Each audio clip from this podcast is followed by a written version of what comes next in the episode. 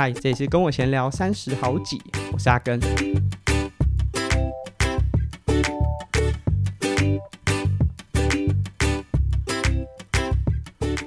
这一集节目播出的时候呢，假设你是我们的订阅赞助伙伴，那同时你每一次邮局寄信给你，就是收件的时候，你都是准时收件，不是呃要招领很多次，然后最后才拿着这个单子去临柜领取的话，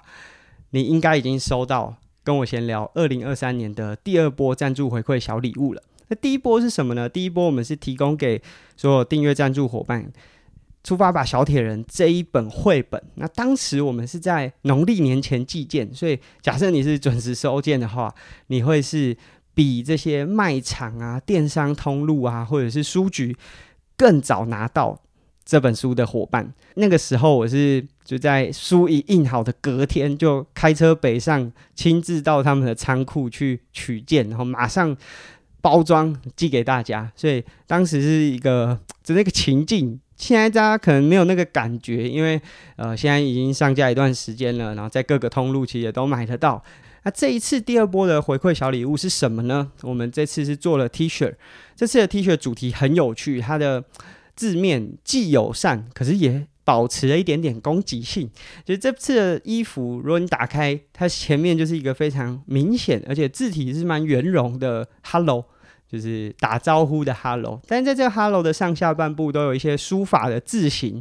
看不太出来是什么。这个等下可以和大家分享，就要让他在好像有点什么又看不太出来的那个状态是很困难的。一开始其实呃，你稍微注意一下，都会感觉出啊，应该有什么藏藏了什么东西在里面。我们花了很多时间在这个设计上的那。假设你把这个 “hello” 的下方，它有两个手指的标示捏住，往上拉到上方的圆点的时候，原本的 “hello” 就会被完全遮住，只剩下四个英文字母，就是刚刚的书法字体会结合成四个英文字母 “M D F K Motherfucker”。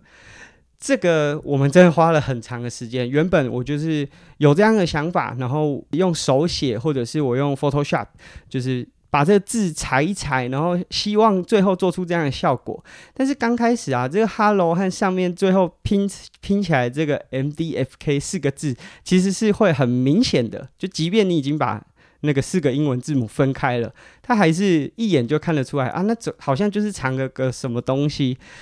但是我们的设计师 Conny 很厉害，就是我把我的想法跟他讲之后，哇，最后出来的成品就是像现在大家看到的。那这一次呢，我们做了两个颜色，呃，我们做了黑色，主要主要是做试售的。那另外呢，白色就是给所有订阅赞助的伙伴，所以白色是不会卖的。所以假设你是订阅赞助的伙伴，你可能会收到一件白色的 T 恤。或者是黑白各异，那这取决于你的就订阅金额的多寡。但是其实我觉得，无论你的订阅金额是多少，你一定会有一件白色。这个是诶、我都说是全宇宙啦，全宇宙就只有这十六件，只有给我们的订阅赞助伙伴。那希望大家会喜欢。我们为什么会想要把这个字样做上去呢？就是我觉得。呃，我们对待别人或者是与人家相处的时候，一开始都是拿出我们善意的那一面，站在一个立基点是友善的状况。但如果大家有听我们以前几集的 Podcast，可能也有分享啊，你的善意不会被尊重。那我们不希望这样的事情发生。所以，虽然我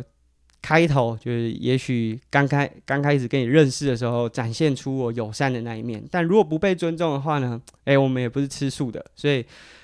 虽然我们友善，我们也很热情，愿意协助别人，但不代表我们是没有反击能力的。这是在这件 T 恤上面想要达到的一个意向啦。那这个 T 恤在我 Facebook 发了和 IG 发了之后，反应也非常好。那如果大家有兴趣的话，大家可以在 Kensport 的卖场，我们已经上架，然后其实也有非常多的朋友是在第一时间就已经下单。那跟过去所有 Kensport 的产品一样，我们只做一批，就是任何的设计，即便它很畅销或者是它很热门，我们也不会再做第二次了。所以这一次的，无论是听众订阅的伙伴，你收到的白色就全宇宙就这十六件，不会再增加；或者是你从我们的官方购物平台买到的黑色版本，它也是卖完就不会再做了。在订阅回馈上面，我们持续的就是会产出，无论是商品或者是带给大家一些比较特别的。那我觉得这次比较特别，就是我们真的做出专属于听众订阅的伙伴，他独一无二的这个白色 T 恤。因为在前几次，虽然我们都有在第一时间就把这个订阅赞助的产品可能寄给我们的伙伴，但是呢，其实一般。喜欢的人，他还是可以借由购买的方式买到一模一样的东西。但今年我就希望说，我们在做这个回馈的时候，应该要有独一无二给听众。就是如果你真的是愿意支持我们的话，那要有不一样的东西。所以花了一些，虽然我觉得这不是非常的难，就是白色和黑色，可是。我觉得那是就在无论是在成本上面，或者是在呃思考上面，都还是需要多花一点心力。但我觉得这就是大家参与我们的订阅赞助，也是多花了一些，无论是支出或者是对我们的支持。我觉得这是希望给大家一点不一样的地方。那近期的近况呢？我在上周刚结束了呃跟泽瑞合作 DHRC 的。铁人训练营，那这个训练营是 for CT，也就是在节目播出的这个周末要进行的 CT 铁人三项赛事。那代表我们这个整个训练营周期是走完了啊。我自己本来是觉得说啊，那也许忙完这个十五周的训练之后，可能可以稍微暂缓一下，因为其实带训练营还蛮辛苦的，就。一来是每周都要去思考说课表怎么去做调整，而且其实这次 DHRC 的人数非常多，将近五十人，所以你要去思考的不只是能力上面的落差，大家可能也会报不同的比赛，或者是有不同的规划。那虽然说我们是做一个比较大范围，不是。一对一或者是小班制的课程规划，但是他还是必须要去思考到每个人的差异性，那这个就会是很烧脑的一件事情。另外，即便不是这种线上课，诶，也还是有很多实体课啊。就虽然说我们总共只有八堂实体的周末课程和呃这十五周的游泳训练，那游泳训练我不是每周都会到，但是说真的，我也到了，应该有超过一半。那这个每次上台北，我都尽可能的把。在台北的一些工作也排在同一个上来台北的时间点，但是这真的觉得等于是这十五周啊，至少有八周以上的时间我是这样来回跑的。那我本来以为说啊，这个结束之后，我应该可以暂时不用这么频繁的交通在台湾各地，但其实接下来还是有非常多的合作活动是需要有大范围移动的，那甚至。呃，跟 DHRC 在合作的时候，我们主要就是台北中部、台北中部这样跑。诶，接下来这移动范围更大了，有最远有到垦丁或者是花莲。所以呢，本来以为哇，这个到四月 CT 结束之后，我应该可以稍微暂告段落。不过看起来好像是更忙的。那在上个礼拜呢，跟跑步不要听。呃，做了这个小铁人，就出发吧小铁人的访谈，其实是预录的，但在上周礼拜三的时候播出，那也收到蛮多回馈。无论是像刚刚，呃，我们讲说在 DHRC 的铁人社团，有很多人听完那集节目，哎，大家都很 focus 在结尾的彩蛋时间，我的唱歌，哎，要多听那个内容啊，内容才是重点。就是大家好像有点失焦了，但当然很多人听完之后都有很多的回馈。也有蛮多人是会开始问说：“哎，阿根，你之前低潮的时候是发生什么状况？”那我其实，在跑步不要听里面也没有真的很很 focus 在我到底是为什么，我只有分享我是怎么去解决当时的状况。那我在这一集节目呢，其实也不会想要再去重新分享，因为其实在过去的节节目当中，我们也分享过了，单纯只是想说，哎。刚好在跑步不要听有分享到，然后可能有很多的听众是听完跑步不要听，然后来听我们的节目，然后也很好奇啊，那那个低潮到底是什么什么状况，什么感觉？我觉得如果你是比较近期才听我们节目，或者是借由跑步不要听的伙伴，你可以回去听我们之前的节目。那我低潮的片段大概是在第二季的四十七集到第三季的十三集，哦，这听起来超多，就是那个集数已经跨了，我觉得可能有半年以上。那实际上也是，就我这个低潮，其实有分享出来，大概大概是那个半年，但是实际上维持的时间是可能有将近一年。那今天的节目呢，我觉得也可以分享一下我最近的状况，在这个分享。最近的状况和感受的时候，之前呐、我想先分享一下，就是我之前为了要转播，就二零二三年 World Triathlon 呃全平学 Series 的时候，就第一站在阿布达比的比赛。那我为了要去研究，哎、当时的选手近况啊，或者什么，我就是很频繁的在听 World Triathlon 的 Podcast，他们有做了一个 Podcast，啊，主要就是访这些顶尖的 World Triathlon 系列赛里面的选手。那其中在 EP 七十一集的时候有。访问到 Vincent Luis，那先和大家前情提要一下，因为 Vincent Luis 可能是呃，你你大概是要在二零一八年左右开始玩铁人，才会比较熟悉的选手，因为他在这几年算是比较低落，所以成绩上面可能不像大家就台湾人比较常听到的 Eden 啊、Blummenfelt 啊，或者是女生 Lucy Charles 啊、Frodeno 啊，哎。Frodeno 是男生啊，但是我意思是比较不是大家这几年会拿出来讨论，你可能是要在二零一八年、一九年那时候开始比铁人的人才会对这个名字比较熟悉。那那一集就在 EP 七十一集的时候就访问到这位选手，因为他从就大概一八、一九、二零年是非常强势，而且甚至本来是被视为东京奥运最大热门的选手，但是呢，在这个疫情期间遇到低潮，他的低潮并不是因为疫情所带来的，而是无论是训练上或心理上，或者是伤痛，那这是一个综合的。他在那一集的访问就有讲到说，关于这个自信心。那我们稍微播一下他在那一集的大概两分钟左右左右的一个片段好了。Yeah, I wasn't ready, uh, physically ready for for Tokyo for sure. I I, I missed too many trainings and, and I couldn't do the HIIT prep as I wanted to do it and and all that and I and I knew it. I mean, when you train for like so long, you know the pace you have to be able to do, being comfortable to to win a race like the Olympics. But um, for me, it's like the, the the number one thing that you need to win races is confidence. Confidence in your ability of of winning. Being second, third, it's I won't say it's easy, but it's a lot easier than winning a race. Because winning a race, you gotta take the decision and say, okay, now I can,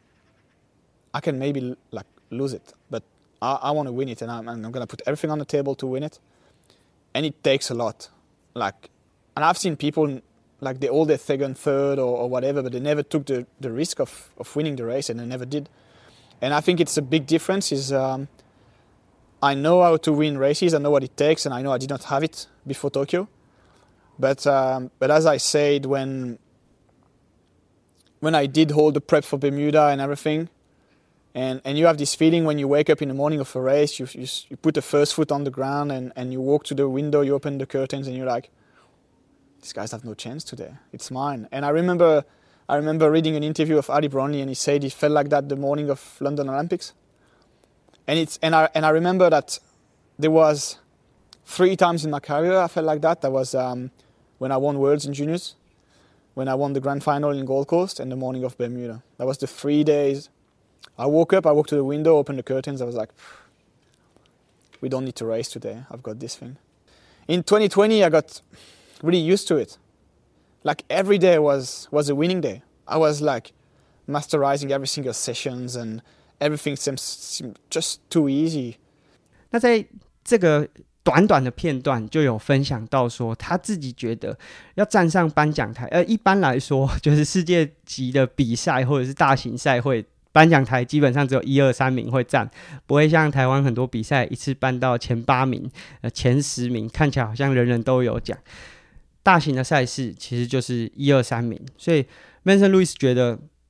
要站上颁奖台的。左右两边就是第二名、第三名，他不觉得是非常简单，但是相对第一名来说是简单非常非常多的。他觉得，如果你真的要拿拿到冠军，其实有非常多的时候，你不只是运动表现要很好，体能状况要很好，你甚至要在很多关键的时刻做出很冒险的决定。那你如果能够承担那个风险，而且顶得住当时的压力，做出那个冒险的攻击，你才有机会拿下冠军。那他在可能二零二零年之前，有非常多时候都是可能一起床就觉得啊。今天不用比，也知道我会赢的这种自信心，但是就是后来无论是因为伤痛也好，或者是训练上开始失去了这个自信心，导致他后来的状况低落很多。那我蛮推荐大家可以去听这一集的节目，那他的英文也不会非常的难，因为 Vincent Luis 是。法国人，呃，不是说法国人的英文不好啦，但是他们会尽量用比较简单的词汇去解释他当时的状况。那这一集的就是 EP 七十一，在 World Triathlon 上面的这一集的节目，其实只有短短的十分钟，但是我觉得它真的涵盖非常非常非常多的元素。无论是因为接下来二零二四年巴黎的这个奥运要举办，那法国是地主队，Vincent Louis 是地主的选手，甚至是地主选手里面。影响力就是话语权，可能是最大的。那他们是如何去组织他的队伍，或者是我们刚才分享的这个片段？其实他可能用了五分钟讲，那我只是截取了部分，就一点点的内容，就是他讲到自信心这个点。那整个节目我觉得非常值得推荐给大家。那你可以感受到，就是如果你去问一个，呃，目前气势很看涨，而且。势如破竹，见神杀神，见佛杀佛的选手，他讲的其实大同小异。我状况很好，我团队给我最好的 support 啊，然后我我们用了什么运科啊什么，那好像都大同小异。可是正因为是 Vincent Luis 是走过高低起伏，而且他现在呢，因为从低潮又重新站起来，可是又不到真的。像过去那么强势，所以在他现在的那种心理状态是，我觉得听起来是更有值得参考的地方。我觉得那些一直站在顶端的人说的话，有时候就听起来很酷啦，但是也许不是我们真的有什么可以参考的价值。但是毕竟 Vincent Luis 从低潮走回来，啊，甚至就是他在去年。还动刀，而且是心脏的刀，这对耐力运动员来说都是大伤啊！所以要能够再重新站起来，真的是很不容易。那刚刚我们那一段分享到这个自信心，我自己就是从呃过去半年低潮的状况走回来，我也会觉得我自己就是现在我很清楚我自己的能力是 OK 的，但是你就是很没有办法在。当你要做决策、要做决定的时候，很有自信的做出那个决定。其实，在这个可能两三个月的过程当中，真的持续有非常多很不错的机会，但是，就你真的很难做出。你虽然会做决定，但是你没有办法，就是好像破釜沉舟的去做出一个决定。什么是破釜沉舟的做出决定？我觉得可以举个例子，就是在二零一九年的时候，二零。一八啦，我比完第一次 Xterra，然后想要转为职业组选手的那个破釜沉舟，就是我在二零一九年决定要申请职业组，然后投下去，然后真的也可以参与职业组的时候，其实我也根本不知道啊，我要拿什么来换出去比赛的经费，就是我要拿。我的运动表现吗？我好像也没有到那个程度。我要拿我的声量，还是我教课，还是什么样的方式去换到我可以去职业组赛场竞争的那个那个筹码？我好像也没有。可是我就觉得我一定可以做到，所以当时的那种自信心是非常强势的。就是我我知道我的比赛能力或许不是最顶。可是我知道，我如果继续做下去的话，我总是可以找到一个在这个圈子存活下去的方式。但是现在就是我同一个时间点，虽然身边开始出现很多不一样的机会，这个机会未必是在运动场上的。可是当别人给我这个机会，然后我要做决定的时候，我开始会去思考非常非常非常多。那假设做不好会怎么办？那我要怎么？万一做不好的话，我退场机制是什么？就我会开始想很多这方面的东西。那我觉得去想这些也没有什么不好，就是它就是一个变成正常人的状态。就我开始会去思考退路在哪里。可是当少了那个自信心的时候，跟之前相比，就觉得非常的奇怪。那我觉得，当我听完 Vincent Luis 的这个访谈之后，我又再去看了他可能在二零二三年的比赛，在二零二二年的比赛，那你就会去观察说，那像他这样子从低潮再站起来的人，到底都是怎么做到的？我最后总结就是。有点像跑步的时候，我忘记我是在哪里听到。就如果你体能表现很好的时候，你就尽可能的把目光专注在远方，然后去把你的配速做好，把你的摆臂，把你的所有的细节都融为一体，然后专注的把你的整个速度做出来。但如果你体能状况很差的时候，你就什么都不要管，你眼睛也不要看那么远。你就专注在你的脚下，然后一步一步的把它踩好。那慢慢的，你就会发现，你一步一步还是有在前进，即便速度可能不是你的理想，不是你期望的那个样子，但是你就是一步一步的跨出去，然后离终点又更近一点点。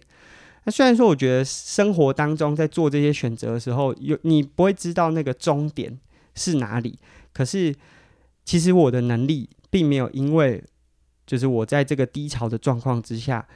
受到多大的打击，我还是很确定，就是我的能力是在那边的，只是就在心理上，我总觉得就没有办法做出一个像刚刚 Vincent Luis 的那一段短访里面讲的，就你很容易可以站上颁颁奖台，就是你很容易可以找出你在这个市场也好，你在这个竞争舞台当中，诶，你是相对优秀，可是你没有办法做出要拿下冠军的那个冒险的决定。你不知道什么时候要攻击，你不敢攻击，所以那个感觉是目前有的。可是就像我们刚才讲说，跑步体能好的时候专注远方，那体能差的时候专注在脚下，啊，你终究是有在往前。那也许我们不确定说这个心理的状况到底会不会恢复到那个原本我们觉得很棒的那个状态，但是。至少你还是一步一步的在往前。那也许有一天恢复了，你可以再回到那个做出冒险决定的那个角色，或者是你没有办法，但是你因为你很专注在你原本那脚下的一步一步，所以你也不会踩歪，你也不会踩到扭到，或者是踩到出了什么问题。所以我觉得这是当我看了 Vincent Louis 从低潮，然后访谈，然后再看他的比赛，然后再去感受。他可能感受到的东西，也许这只是我个人的揣摩。我们并没有想要去分享说我的低潮，然后发生的时间点那段期间，呃，到底是经历了什么，或者是又遇到什么状况？因为我觉得一再的去提，其实也不是一件对我自己来说容易的事情啦。但是呢，在这个我很呃状况很差的时候，我前前后后做了。十五次的心理咨商，那从本来密度是很高的，到后来可能变两周一次，然后频率越来越宽松。那我很常就是在那段期间，我很常会觉得说，为什么是我？就是其实，在那些人际关系当中，我是更站在对方的立场去思考的，结果反而受伤最多的是我。那很多时候在当时，你会觉得凭什么？就是这个状况发生在我身上。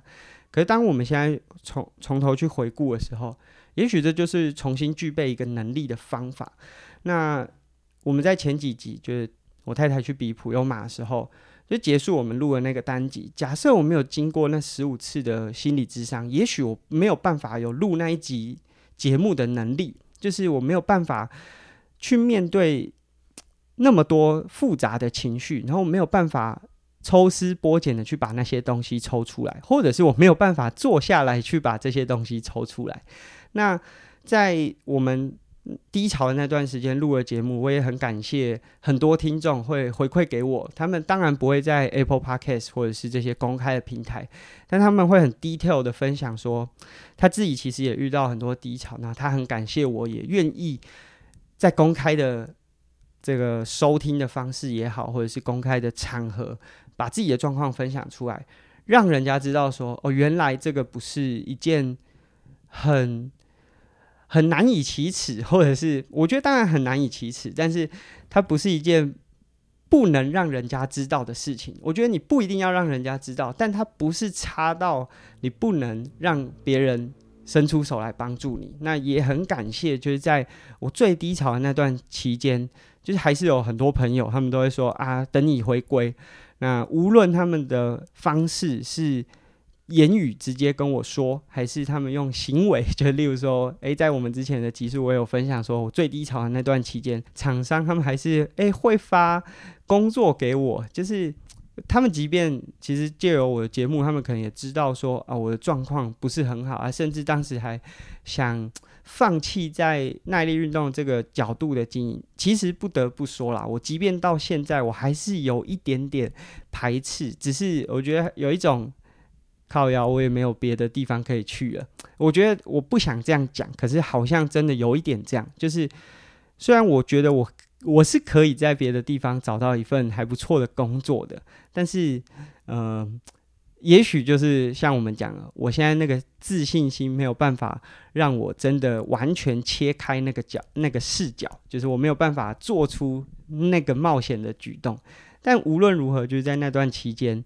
就无论是朋友，他们有的时候私讯就说啊，等你回归啊，反正他们随时都会等我，或者是有些人就是用行为行动，然后直接就很直接的支持我。那包含我们刚才讲的听众，我觉得那都是会让让我觉得说很受到鼓励，让我觉得说好像虽然我其实，在很低潮的那段时间录的节目，我现在我也不想听，因为我会觉得说我分享这给人家干嘛？但是。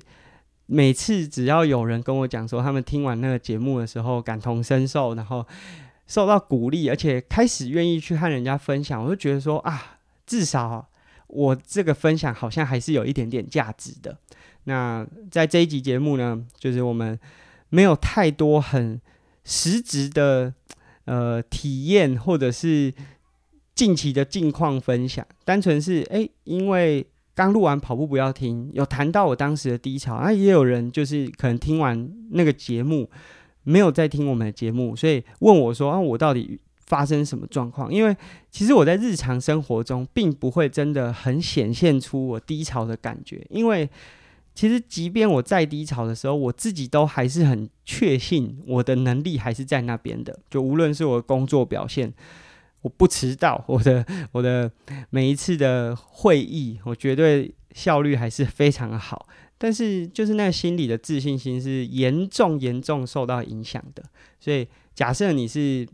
比较近期才听我们节目，可能没有听到那个片段，所以我们用这一集的节目呢，和大家分享，也刚好就是因为我有听到 Benson Lewis 在 World Triathlon Podcast 的 EP 七十一集的那一段分享。那我还是结尾再次分享，我很推荐大家听那一集的节目，只有十分钟啊，英文也不会太难。那这一集的节目呢，就会到这边。我们的听众订阅回馈，二零二三年的第二波都已经寄到各位的手中，希望大家收到的时候是会喜欢的。假设你没有参与订阅赞助的话，如果有兴趣，欢迎加入我们，或者是如果你很喜欢我们的 T 恤，这次的 T 恤也已经在 Ken Sport 的卖场上架了。那我们这期节目就到这边。如果喜欢我们节目呢，可以用 Apple Podcast 的评价功能，包含在 Spotify 也可以留言了啊。对了，我们这一集呢是第三季的第二十八集，我们其实都有十集的 QA，只是我们已经两次没有做到了，希望我们第三次可以做到。假设你有想要用